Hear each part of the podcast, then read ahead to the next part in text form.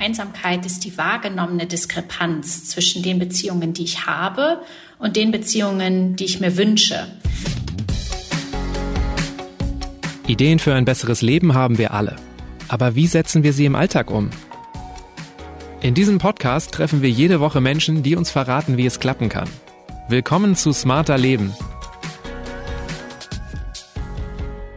Ich bin Lerne Kafka und diesmal spreche ich mit der Psychologin und Einsamkeitsforscherin Susanne Bücker. Laut einer aktuellen Studie fühlt sich ein Viertel der Menschen in Deutschland sehr einsam. Und es betrifft nicht nur alleinstehende Menschen über 80, wie es in Werbespots, Filmen oder Büchern oft dargestellt wird. Auch Kinder, Jugendliche oder junge Erwachsene fühlen sich einsam. Die Gründe dafür sind vielschichtig und die gesundheitlichen Gefahren von Einsamkeit groß. Umso wichtiger ist es eigentlich, dass wir offener über dieses Gefühl sprechen. Was kann also helfen, das Thema zu enttabuisieren? Was führt in der Regel zur Einsamkeit und wie können wir uns aus ihr befreien? Darüber sprechen wir in dieser Folge. Susanne, können wir uns vor Einsamkeit schützen oder kann es uns immer treffen? Das ist eine gute Frage. Ich würde sagen, Einsamkeit kann uns immer treffen. Ich würde sogar sagen, es ist ganz normal und sehr menschlich, dass Einsamkeitsgefühle uns irgendwann im Leben einmal begegnen. Wie wahrscheinlich ist das? Gibt es dazu Studien? Ja, aus unserer eigenen Arbeitsgruppe wissen wir, dass etwa 89 Prozent der Menschen angeben, dass sie sich irgendwann in ihrem Leben schon einmal einsam gefühlt haben. Und ich würde vielleicht sogar noch einen Schritt weiter gehen und sagen, diese restlichen paar Prozent, die das da in diesen Befragungen nicht angeben, die sind vielleicht nicht so ganz ehrlich zu sich selbst oder zu uns. Fällt es uns dann schwer, Einsamkeit zuzugeben? Das fällt uns sehr, sehr schwer, denn Einsamkeitsgefühle sind oft mit einem Stigma oder einem Makel behaftet. Das heißt, wenn man sich mal so überlegt, man müsste anderen Menschen gegenüber offen sagen, ich fühle mich einsam, dann löst das direkt irgendwie so ein Unwohlgefühl aus. Und das sehen wir eben auch in der Diskussion rund um Einsamkeit ganz häufig, dass es Menschen sehr schwer fällt, darüber offen ins Gespräch mit anderen zu kommen. Mhm. Und sehen wir Menschen, die einsam sind, dann auch wirklich schlechter? Oder ist das so ein Gefühl in uns, dass wir Angst davor haben? Das finde ich eine super spannende Frage. Man hat ganz lange gedacht in der Einsamkeitsforschung, dass Einsamkeit so subjektiv ist, dass andere Menschen eigentlich die Einsamkeit eines anderen gar nicht einschätzen können. Wenn ich jetzt aber Vorträge zum Thema Einsamkeit halte, dann frage ich die Menschen gerne vorher, ob sie jemanden kennen, von dem sie sehr sicher sind, dass er oder sie sich einsam fühlt. Und dann sollen die Menschen aufstehen oder den Arm heben und in der Regel hebt immer der ganze Saal den Arm oder steht auf. Das heißt, scheinbar sehen wir die Einsamen in unserer Gesellschaft schon. Das heißt, wir können offensichtlich doch wahrnehmen, wenn Menschen sich einsam fühlen. Vielleicht, weil sie uns das ganz explizit mal gesagt haben, aber möglicherweise auch, weil wir eben doch auch Antennen dafür haben, wahrzunehmen, wenn es Menschen nicht so gut geht, wenn sie sich stark zurückziehen und möglicherweise auch einsam sind. Jetzt sind wir schon richtig im Thema drin. Lass uns aber noch mal klären. Alleinsein heißt ja im Grunde, dass keine Menschen um uns herum sind. Wie wird Einsamkeit genau definiert? Weil ich habe das Gefühl, der Begriff ist so im Alltag oft so ein bisschen schwammig gebraucht, oder? Ja, da hast du recht. Das hat möglicherweise auch etwas damit zu tun, dass es die eine Definition der Einsamkeit gar nicht unbedingt gibt. Je nachdem, wen du fragst, welchen fachlichen Hintergrund diese Person hat, wird eine ganz andere Definition kommen. Ich als Psychologin arbeite mit einer Definition, die sagt, Einsamkeit ist die wahrgenommene Diskrepanz zwischen den Beziehungen, die ich habe und den Beziehungen, die ich mir wünsche. Das heißt, immer wenn ich da den Eindruck habe, meine sozialen Beziehungen sind nicht ausreichend, sei es, weil ich zu wenig davon habe oder sei es, weil sie mir zu oberflächlich sind, weil die Qualität der sozialen Beziehungen für mich nicht stimmt, dann fühle ich mich einsam. Und das ist eben etwas völlig anderes als das reine Alleine sein. Denn Alleine sein beschreibt erstmal einen objektiven Zustand, den können wir subjektiv positiv oder auch negativ wahrnehmen. Aber dieses Einsamkeitsgefühl, so wie ich das gerade definiert habe, hat per se immer einen negativen Aspekt. Es weist immer auf einen Mangel hin, darauf, dass einem etwas fehlt. Das heißt ja aber auch, es gibt im Grunde zwei grundlegende Stränge, zwei grundlegende Gründe. Entweder haben wir das Gefühl, wir haben zu wenig Kontakte oder unsere Kontakte sind nicht ausreichend eng genug. Also wir haben nicht genügend enge Bindungen, könnte man ja im Grunde sagen. Kommt das häufig vor, dass wir uns einsam fühlen, obwohl wir eigentlich eine Vielzahl von Freunden haben zum Beispiel oder zumindest eine Vielzahl von Bekannten? Ja, das kommt gar nicht so selten vor. Also es gibt auch Menschen, die eine eigentlich gut funktionierende Paarbeziehung haben und sich trotzdem einsam fühlen. Das hat vielleicht etwas damit zu tun, dass wir in der Einsamkeitsforschung verschiedene Einsamkeitsfacetten unterscheiden. Hier gibt es zum einen die emotionale Einsamkeit. Menschen, die sich emotional einsam fühlen, haben den Eindruck, ihnen fehlt ein ganz enger, intimer Vertrauter oder Vertraute, jemand, der einen vollumfänglich versteht, bei dem man ganz so sein kann, wie man ist. Das ist oft der Wunsch nach einem Partner oder einer Partnerin, aber könnte im Grunde genommen auch durch eine ganz enge Freundschaftsbeziehung befriedigt sein. Dann gibt es aber auch noch die Facette der sozialen Einsamkeit.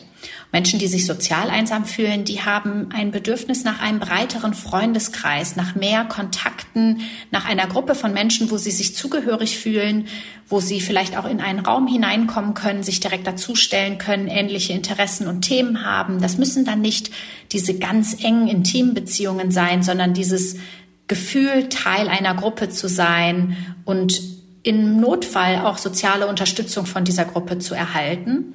Und die dritte Facette, die fällt jetzt noch mal ein bisschen raus, die beschreiben wir als kollektive Einsamkeit. Menschen, die sich kollektiv einsam fühlen, die haben den Eindruck, sie sind irgendwie fehl am Platz in der Gesellschaft, in der sie gerade leben. Oder sie teilen die Werte der anderen Menschen um sie herum nicht. Das ist zum Beispiel eine Facette, die häufig in frühen Phasen von zugewanderten Menschen beschrieben wird, die also den Eindruck haben, hier ist gerade alles so völlig anders, als ich das kenne und ich habe da nirgendwo so richtig gute Anknüpfungspunkte. Und wenn man sich diese drei Facetten anschaut, dann wird, glaube ich, relativ schnell deutlich, dass man durchaus eine Paarbeziehung haben kann und sich trotzdem nach einem breiteren Freundeskreis sehnt, also sozial einsam sein kann.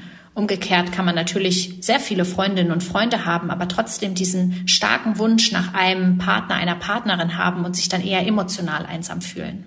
Das heißt ja aber auch, dass wenn wir uns einsam fühlen, dass es durchaus sinnvoll sein könnte, erstmal zu schauen, welchen Lebensbereich betrifft das, ne? Also weil es ja so sein kann, dass vielleicht meine Einsamkeit tatsächlich auch einfach durch meine Beziehung, eine unglückliche Beziehung entstanden ist, aber ich ansonsten außerhalb gar nicht so einsam bin. Ja, das ist ein ganz, ganz wesentlicher Aspekt. Das ist auch immer etwas, was ich empfehle, wenn Menschen den Eindruck haben, sie fühlen sich gerade einsam, dann ist es ganz wichtig herauszufinden, was sind denn für mich eigentlich die subjektiven Ursachen für dieses Einsamkeitsgefühl?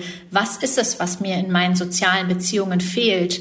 Geht es da um die Qualität oder um die Quantität? In welchem Lebensbereich fehlen mir Menschen? Welche Faktoren Faktoren machen uns in der Regel anfälliger dafür, einsam zu werden oder uns einsam zu fühlen? Hier gibt es eine ganze Reihe von Risikofaktoren, die man in unterschiedliche Kategorien oder Themenbereiche unterteilen könnte. Wir können zum Beispiel zunächst einmal auf so soziodemografische Eigenschaften schauen. Das ist typischerweise sowas wie Alter, Geschlecht, Bildung und so weiter. Hier ist es so, dass wir, wenn wir auf das Alter zum Beispiel schauen, im Lebensverlauf in der Regel zwei Höhepunkte des Einsamkeitserlebens feststellen. Das ist zum einen das junge Erwachsenenalter bei den 18 bis 29-Jährigen. Das ist für viele überraschend. Tatsächlich. Mhm. Und dann, das ist vielleicht nicht ganz so überraschend, das hohe Lebensalter die 75, 80 Plusjährigen, da steigt das Einsamkeitserleben dann auch stärker an. Warum denn gerade die Jungerwachsenen? Ja, das ist immer die spannende Frage, die mich auch in meiner eigenen Forschung ähm, recht stark umtreibt. Wir beschreiben das junge Erwachsenenalter gerne so als die Rush-Hour des Lebens. Da passiert extrem viel und es sind auch sehr viele gesellschaftliche Erwartungen mit dem jungen Erwachsenenalter verbunden. Das ist oft eine Phase, in der es herausfordernd ist, diese ganzen unterschiedlichen Erwartungen zu erfüllen. Zum Beispiel Beispiel der Auszug aus dem Elternhaus, eine soziale Umbruchssituation typischerweise, dann die Entscheidung dafür, wo man beruflich eigentlich hin möchte, die Entscheidung, mit wem man wo zusammenleben möchte.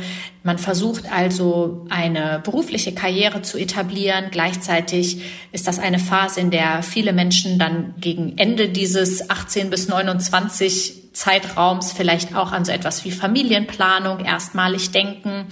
Und all diese Anforderungen, die erschweren es möglicherweise, so viel Zeit auch zu haben, um zufriedenstellende soziale Beziehungen zu gestalten. Gleichzeitig ist das auch eine Lebensphase, in der Menschen typischerweise recht hohe Erwartungen an ihre sozialen Beziehungen stellen.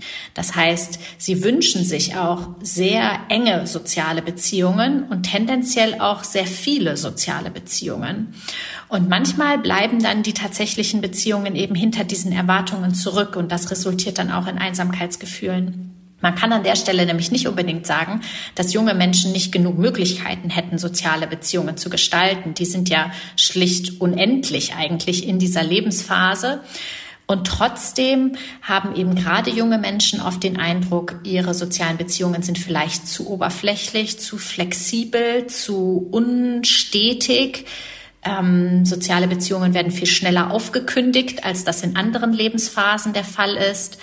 Ähm, also das heißt, diese Phase ist generell durch relativ viel Instabilität und Mobilität gekennzeichnet, was manche als Gewinn wahrnehmen, aber was eben auch gewisse Risiken birgt wenn du jetzt diese Lebensphase beschreibst, wirkt es ein bisschen so, als ob dieses alles wollen, alles gleichzeitig anreißen, aber kein Strang wirklich gezielt weiter zu verfolgen, dass da so ein bisschen auch die Qualität in den einzelnen Lebensbereichen dann irgendwann fehlt und das uns einsam machen kann? Also das ist gar nicht nur sozusagen die Qualität der Beziehung, sondern vielleicht auch die Qualität der Lebenssäulen eine Rolle spielt? Mhm. Ja, das finde ich einen interessanten Gedankengang. Ich würde da schon zustimmen, dass wir begrenzte Ressourcen haben, zum Beispiel begrenzte zeitliche Ressourcen. Und die müssen sich ja irgendwie aufteilen auf diese unterschiedlichen Säulen, wie du sie jetzt gerade genannt hast. Und dann bleibt vielleicht in allen Bereichen etwas auf der Strecke, wenn wir versuchen, zu viele Dinge gleichzeitig zu jonglieren. Jetzt muss man aber auch sagen, dass das ein relativ normativer Prozess ist. Das heißt, die allermeisten Menschen geraten in diese Situation. Das bedeutet dann noch lange nicht, dass diese Menschen dann auch alle dauerhaft einsam bleiben oder es gar nicht herausschaffen aus dieser phasenweisen Einsamkeit. Das ist also auch entwicklungspsychologisch erstmal relativ normal, dass man in dieser Lebensphase diese unterschiedlichen Herausforderungen als belastend wahrnimmt und dann auch erst herausfinden muss, wie reguliere ich mich selbst und meine Emotionen eigentlich in diesen unterschiedlichen Bereichen. Also in den meisten Fällen ist Einsamkeit sowas auch wie eine Episode im Leben. Wie viele Menschen sind denn aktuell wirklich von chronischer Einsamkeit betroffen? Da schwanken die Schätzungen so ein wenig. Das hat etwas damit zu tun, dass Einsamkeit im Vergleich zu Depression, Angststörungen oder anderen Erkrankungen keinen ganz klaren Cut-off-Wert hat, ab wann wir eigentlich sagen können, jemand gilt als einsam. Wenn wir in Studien schauen, die für Deutschland national repräsentative Gruppen befragt haben, dann sind das etwa fünf bis 15 Prozent der Menschen über alle Altersgruppen hinweg. Im höheren Lebensalter sind es eben tendenziell etwas mehr und im jungen Erwachsenenalter sind es auch etwas mehr. Und interessanterweise haben jetzt ganz neue, brandaktuelle Daten gezeigt, dass auch im Kindes- und Jugendalter bereits zwischen jedem achten und jedem fünften Kind oder Jugendlicher sich einsam fühlt und zwar sagt, dass er oder sie sich meistens einsam fühlt, das würde man dann schon auch als eine eher stärkere Form der Einsamkeit beschreiben. Hat das eigentlich meistens eher psychische Gründe oder dann doch eher gesellschaftspolitische Gründe? Also betrifft das zum Beispiel auch eher arme Kinder oder Zugewanderte? Ja, da sprichst du zwei ganz wichtige Faktoren an. Ich glaube, es ist problematisch, wenn wir dieses Einsamkeitsgefühl rein dem Individuum zuschreiben, denn das führt dann oft auch dazu, dass Menschen den Eindruck haben, sie sind selbst schuld an ihren Einsamkeitsgefühlen und ganz so ist es nämlich nicht. Tatsächlich zeigt sich, dass Menschen, die ein niedrigeres Einkommen haben, die vielleicht auch keiner Berufstätigkeit nachgehen, ein höheres Einsamkeitsrisiko haben. Ebenso auch Menschen mit Migrationsgeschichte haben ein höheres Risiko, sich einsam zu fühlen. Und hier muss man sich ja die Frage stellen, warum ist das eigentlich so? Und oft bedeutet Gestaltung sozialer Beziehungen eben schon auch, dass man etwas Geld in die Hand nehmen muss, um wirklich gesellschaftlich teilhaben zu können. Und wem das eben erschwert wird, der hat auch ein höheres Einsamkeitsrisiko. Und damit sind Armut oder niedriger Bildungsstand, aber auch Migrationshintergrund eben durchaus auch Risikofaktoren für Einsamkeitsgefühle. Einsamkeit hat auf jeden Fall auch Einfluss auf unsere Gesundheit. Eine Zahl, die dabei immer wieder genannt wird. Angeblich ist chronische Einsamkeit so gefährlich wie 15 Zigaretten am Tag. Wie kommt diese Zahl zustande? Ja, das ist eine Zahl, die auf einer Studie von Julian Holt-Lundstadt basiert. Das ist eine der einflussreichsten Einsamkeitsforscherinnen aus den USA, die vor allen Dingen zu den gesundheitlichen Konsequenzen von Einsamkeit arbeitet. Und wir versuchen in der psychologischen Forschung manchmal diese Effektstärken, mit denen wir ansonsten in der Forschung hantieren, etwas greifbarer zu machen. Und für Menschen, die jetzt nicht tief in der Forschung stecken, eine Idee davon zu vermitteln, wie wichtig ist denn ein Faktor XY tatsächlich für die Gesundheit. Und das hat ähm, Juliane Holt-Lundstadt eben mit dieser Analogie der Zigaretten versucht. Sie hat dabei geschaut, wie stark ist der Einfluss von bestimmten Gesundheitsverhalten auf die spätere tatsächliche Gesundheit oder auch auf die Mortalität. Das heißt, wenn Sie Menschen in mehreren Befragungswellen über Jahre hinweg immer wieder zum Beispiel nach ihrem Nikotinabusus befragt oder nach ihren sozialen Beziehungen befragt, dann schaut sie am Ende der Studie, wie viele davon leben denn jetzt immer noch und wie viele davon sind vielleicht schon früher verstorben. Und was sie da eben zeigen konnte, ist, dass das regelmäßige Rauchen von eben diesen etwa 15 Zigaretten am Tag einen ähnlich großen negativen Effekt auf die Gesundheit hatte, wie das chronische Einsamsein. Und sie zeigt damit, dass die Gestaltung sozialer Beziehungen eben auch ein ganz relevantes Gesundheitsverhalten darstellt und ebenso wichtig ist wie regelmäßige körperliche Aktivität oder eben der Verzicht auf zu viel Alkohol, Drogen oder sonstige Substanzen. Also ist der Schluss, chronisch einsame Menschen sterben früher, der ist zulässig. Der ist tatsächlich zulässig, ja. Das finden viele überraschend, weil man vielleicht bei Einsamkeit erstmal einfach an ein Gefühl denkt und sich ja schon fragen kann, warum reden wir jetzt alle hier über ein Gefühl? Warum hat so ein Gefühl plötzlich politische Dimensionen angenommen? Aber man kann das eben auch in nackte Zahlen umrechnen. Wie teuer ist es eigentlich für uns als Gesellschaft, wenn Menschen chronisch einsam sind? Und dann ist das eben vergleichbar teuer, wie wenn Menschen zu viel rauchen, zu übergewichtig sind ähm, oder eben im Alltag sehr inaktiv. Welche konkreten psychischen und körperlichen Folgen hat Einsamkeit dann? Wenn wir jetzt mal bei den körperlichen Erkrankungen bleiben, dann zeigen auch hier wieder diese Längsschnittstudien, dass Menschen, die sich im mittleren Erwachsenenalter chronisch einsam fühlen, im späteren Erwachsenenalter ein höheres Risiko für die Entwicklung von Herz-Kreislauf-Erkrankungen, für die Entwicklung von Diabetes, Schlaganfällen oder auch demenziellen Erkrankungen haben. Also da ist die Latte der körperlichen Auswirkungen ziemlich groß. Wenn wir auf die psychische Gesundheit schauen, dann sind es vor allen Dingen die sogenannten affektiven Störungen, die hier eine entscheidende Rolle spielen. Das ist so etwas wie Depressionen oder Angststörungen, aber auch Substanzabhängigkeiten spielen eine entscheidende Rolle. Also chronisch einsame Menschen tendieren eher dazu, auch Alkohol oder andere Drogen zu konsumieren. Häufig als eine Form der Emotionsregulation, wobei dann nicht so ganz klar ist, was ist hier jetzt eigentlich Henne und was ist Ei. Also war da zunächst die Einsamkeit und dann kam die Depression oder die Alkoholabhängigkeit oder war da erst die Depression und die Alkoholabhängigkeit und dann kam die Einsamkeit. Oft sind diese Beziehungen hier wechselseitig, also Menschen ziehen sich dann mehr zurück das kann eben auch die Depression begünstigen. Gleichzeitig fühlt man sich dann aber eben auch zunehmend einsam. Okay, also zwischen Depression und Einsamkeit gibt es so eine wechselseitige Wirkung. Genau, richtig. Was entscheidet denn darüber, ob eine Einsamkeit chronisch wird? Weil viele von uns schaffen es ja immer wieder, sich daraus zu befreien oder auch einmal im Leben vielleicht oder so. Was entscheidet darüber?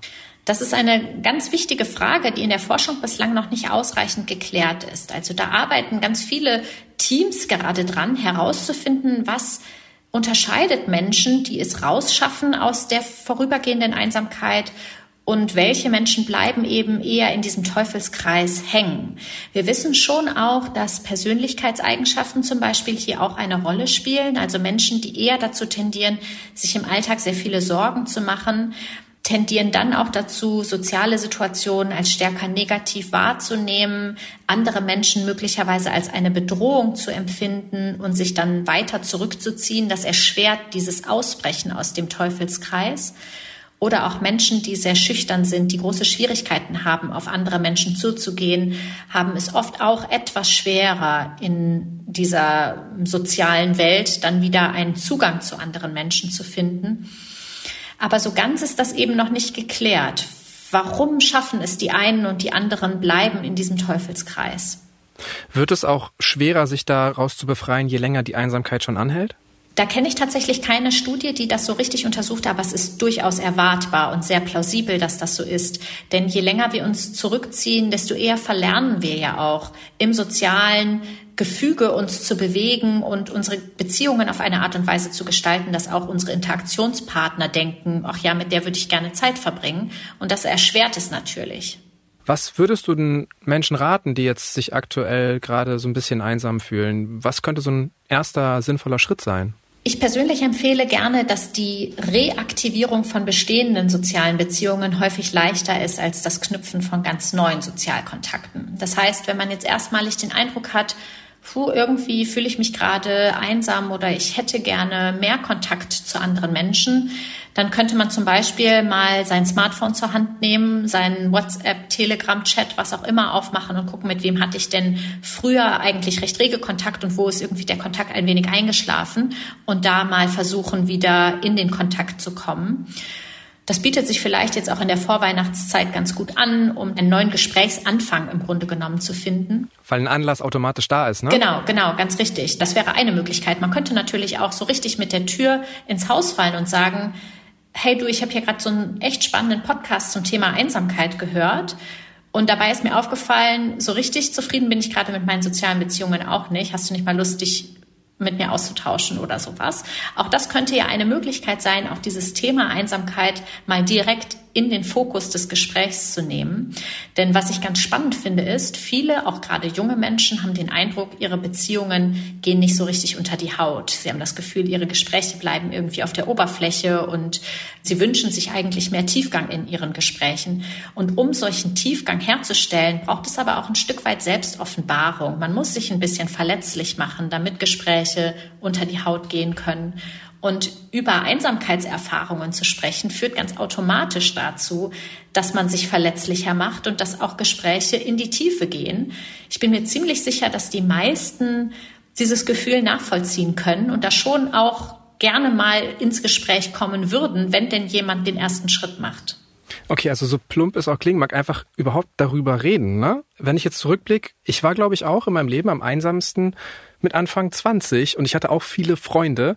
Beides war mir nicht so klar, dass das ganz normal ist damals. Und ehrlich gesagt hat in meinem Umfeld einfach auch niemand über Einsamkeit damals gesprochen. Und dann habe ich gedacht, okay, wahrscheinlich bin ich damit alleine. Also einfach wirklich Offenheit zeigen. Es könnte sein, dass jemand sich vielleicht auch meldet und sagt, mir geht's genauso.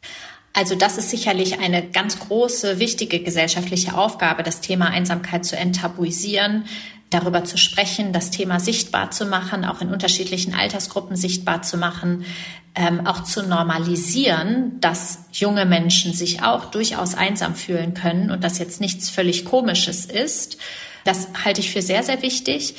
Manchmal hilft es auch, wenn man sich überlegt, was sind denn eigentlich meine Interessen, womit würde ich gerne mehr Zeit verbringen und dann auf diesem Weg versuchen, Aktivitäten zu finden, die auf der einen Seite diese Interessen befriedigen, aber einen gleichzeitig auch in Kontakt mit anderen Menschen bringen, die ähnliche Interessen haben. Denn das ist oft eine ganz gute Voraussetzung dafür, dass dann auch Freundschaften entstehen können. Also ich könnte mir vorstellen, dass wenn ich mich jetzt schon einsam fühle, länger, dass ich dann vielleicht denken würde, ja, hm, ich suche Freunde oder Bekannte, aber sind die anderen in der Gruppe denn genauso offen dafür? Also wie fasst man da auch vielleicht so ein bisschen den Mut, das anzugehen? Das berichten tatsächlich einige Menschen, die sich schon längere Zeit über einsam fühlen, dass sie sich ähm, sehr auch alleine fühlen mit diesem Gefühl oder das unangenehme Gefühl haben, sie seien so bedürftig und ähm, müssten jetzt irgendwie auf andere Menschen zugehen, die vielleicht dann nur Kontakt mit einem haben, weil sie so gutherzig sind, aber vielleicht gar kein echtes Interesse an einem haben. Das sind oft sehr negative Glaubenssätze, die sich über lange Zeit so einspielen, je mehr man auch nur mit sich alleine Zeit verbringt. Man kann es vielleicht schaffen, indem man wenn es einen solchen Menschen gibt, man gemeinsam mit jemandem auf die Suche geht nach weiteren Kontakten. Vielleicht hat man eine Schwester, einen Bruder, mit dem man sowas zusammen angehen kann. Oder vielleicht gibt es doch einzelne Freundinnen und Freunde. Man möchte aber gerne eben einen etwas breiteren Freundeskreis aufbauen, so dass man zu zweit loszieht quasi. Ein weiterer Tipp wäre, sich zu überlegen, in welchen Bereichen werden Menschen eigentlich immer mit offenen Armen empfangen und mein persönlicher Eindruck oder auch meine persönliche Erfahrung ist, dass wenn man sich so im ehrenamtlichen Bereich mal umschaut, dann kommt man da eigentlich immer an und wird sehr gerne empfangen, weil überall Menschen gesucht werden, die sich ehrenamtlich engagieren und einbringen. Und dafür haben jetzt vielleicht nicht alle die zeitlichen Kapazitäten, aber wenn man die hat, dann ist das vielleicht eine Möglichkeit, auch in Kontakt mit anderen zu kommen, die auch ähnliche Interessen haben und wo das Risiko, dass man zurückgewiesen wird, ziemlich klein ist, weil eigentlich jeder händeringend gebraucht wird. Und bei ehrenamtlichen Positionen herrscht ja oft auch so eine gewisse Fluktuation. Die Gruppen sind nicht seit Jahren unbedingt geschlossen. Das erschwert ja auch so einen Zugang oft noch, ne? Ja, genau richtig. Also das ist auch etwas, was zum Beispiel Menschen, die in ländlicheren Regionen oder auf dem Dorf leben, ganz häufig berichten, dass sie da den Eindruck haben, sie kommen in so geschlossene Kreise gar nicht so richtig rein. Und das ist dann eben schwieriger, als das vielleicht in stärker urbanen Regionen der Fall ist, wo mehr Fluktuation ist und wo Gruppen auch etwas ähm, ja, zugänglicher vielleicht sind für neue. Da würde ich dir zustimmen.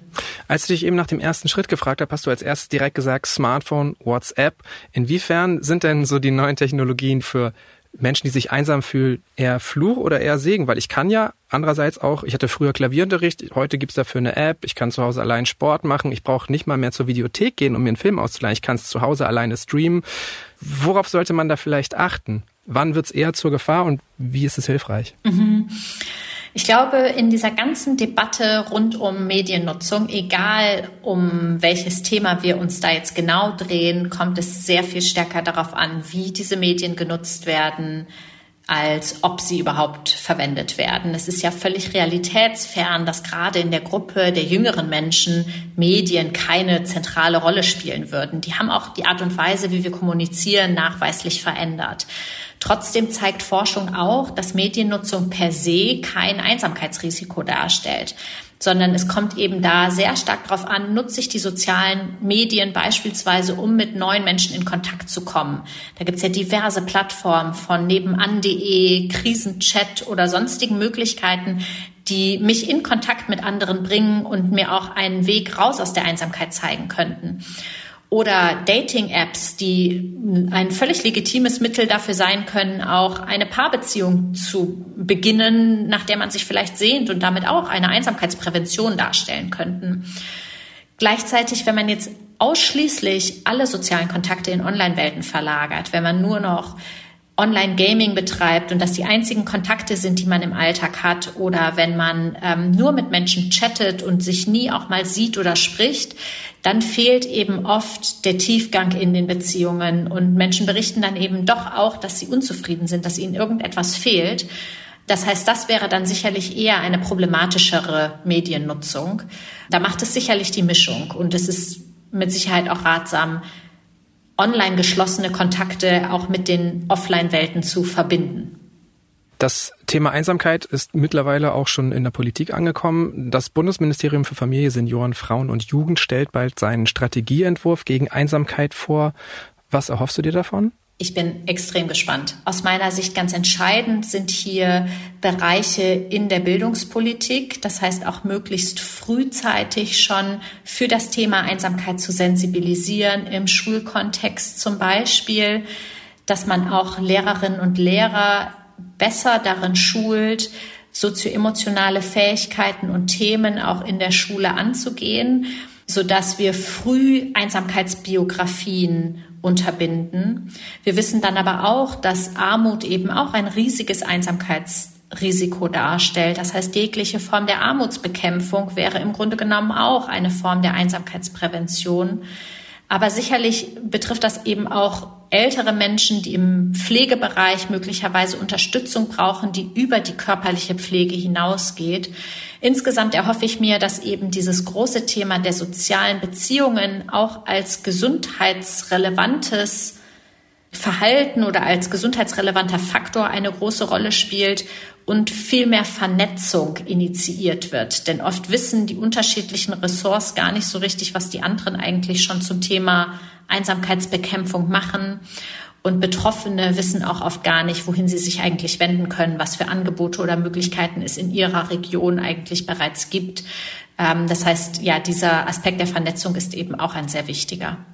Wie können wir vielleicht in unserem privaten Umfeld was Sinnvolles tun, wenn wir jetzt sehen, dass Freunde, Bekannte oder Verwandte einsam sind? Ähm, also zunächst würde ich hier empfehlen, mit so einer freundlichen Hartnäckigkeit die Sozialkontakte aufrecht zu erhalten und das Band eben nicht abreißen zu lassen, auch wenn vielleicht die Freundinnen und Freunde, die sich möglicherweise einsam fühlen, immer mal wieder absagen, kurzfristig vielleicht auch absagen und sich zurückziehen.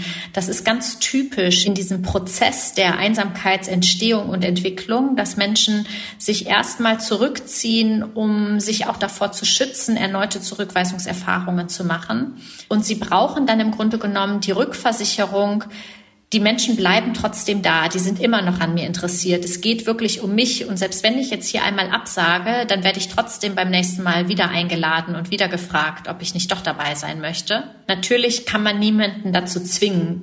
Aber wenn man eben doch den Eindruck hat, ja, eigentlich würden die Personen vielleicht gerne, aber sie trauen sich dann in letzter Instanz doch nicht, dann wäre da auf jeden Fall mein Tipp, dran zu bleiben und vielleicht auch einfach mal nachzufragen, ja, auf diese Art und Weise den Personen eben zu signalisieren, man ist da und man hat ein echtes Interesse an dieser Beziehung. Das wäre wahrscheinlich so der erste Tipp.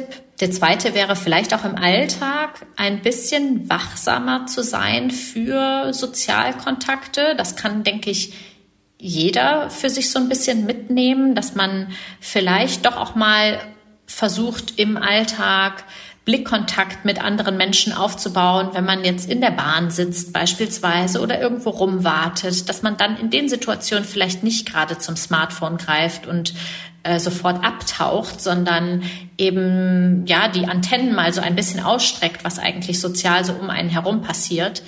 Denn die Forschung zur Einsamkeit zeigt auch, dass diese ganz kurzen Sozialkontakte, der Blickkontakt, ein nettes Gespräch mit der Kassiererin an der Supermarktkasse, auch unser Wohlbefinden steigert und unser Einsamkeitsgefühl reduziert. Ja, das könnte vielleicht auch so eine Möglichkeit sein, aus vorübergehenden Einsamkeitsgefühlen herauszukommen weil wir uns durch so positive Interaktionen gesehen fühlen? Das ist das eine. Und weil wir so als soziale Wesen einfach den, dieses Gefühl brauchen, da sind andere Menschen, mit denen kann ich mich austauschen. Ähm, ich bekomme vielleicht auch Bestätigung. Ein freundliches Gespräch ist ja irgendwie auch eine Bestätigung dafür, dass ich es wert bin, dass man freundlich mit mir umgeht, zum Beispiel. Und das wiederum trägt dann möglicherweise auch dazu bei, dass es mir insgesamt besser geht. Und was könnte helfen, dass Einsamkeit weniger so ein Tabuthema ist? Ich würde sagen, dass wenn wir über Einsamkeit nachdenken als etwas, was erstmal vollkommen normal ist, was alle Menschen irgendwann in ihrem Leben einmal betrifft und was vor allen Dingen auf einem Kontinuum stattfindet, dann könnte das helfen. Denn wenn wir hm, Einsamkeit so dichotom betrachten in einsam versus nicht einsam, dann wirkt das so, als würde da ein riesiger Graben zwischen diesen zwei Lagern liegen. Und so ist es in der Realität nicht, sondern Einsamkeit findet auf einem Kontinuum statt. Man ist mal mehr und mal weniger einsam. Es gibt Menschen, die sind mehr oder weniger einsam. Aber das sind keine grundsätzlich unterschiedlichen Menschen, die irgendwie in ihren Grundfesten ganz anders funktionieren. Und wenn wir da so ein bisschen auch unser Denken über Einsamkeitsgefühle verändern, dann glaube ich, dass Einsamkeit etwas sehr viel Normaleres und sehr viel Besprechbareres wird. Einsamkeit ist nichts, das wir verstecken brauchen. Schön, dass wir heute darüber sprechen konnten. Danke für deine Zeit, danke fürs Gespräch. Sehr gerne. Und falls ihr euch manchmal einsam fühlt oder es in eurem Umfeld Menschen gibt, denen es so geht, es gibt Hilfsmöglichkeiten, um sich aus dieser Situation zu befreien. Auf der Homepage vom Kompetenznetz Einsamkeit findet ihr passende Informationen und Anlaufstellen und auch der Spiegel hat ein Coaching zum Thema Einsamkeit entwickelt, gemeinsam mit der Psychologin Eva Vlodarek. Die Links findet ihr wie immer in den Show Notes dieser Episode. Und Susanne Bücker ist derzeit auf der Suche nach Teilnehmenden für eine Studie. Es geht dabei um die sozialen Beziehungen von Kindern und Jugendlichen im Alter von 9 bis 15 Jahren.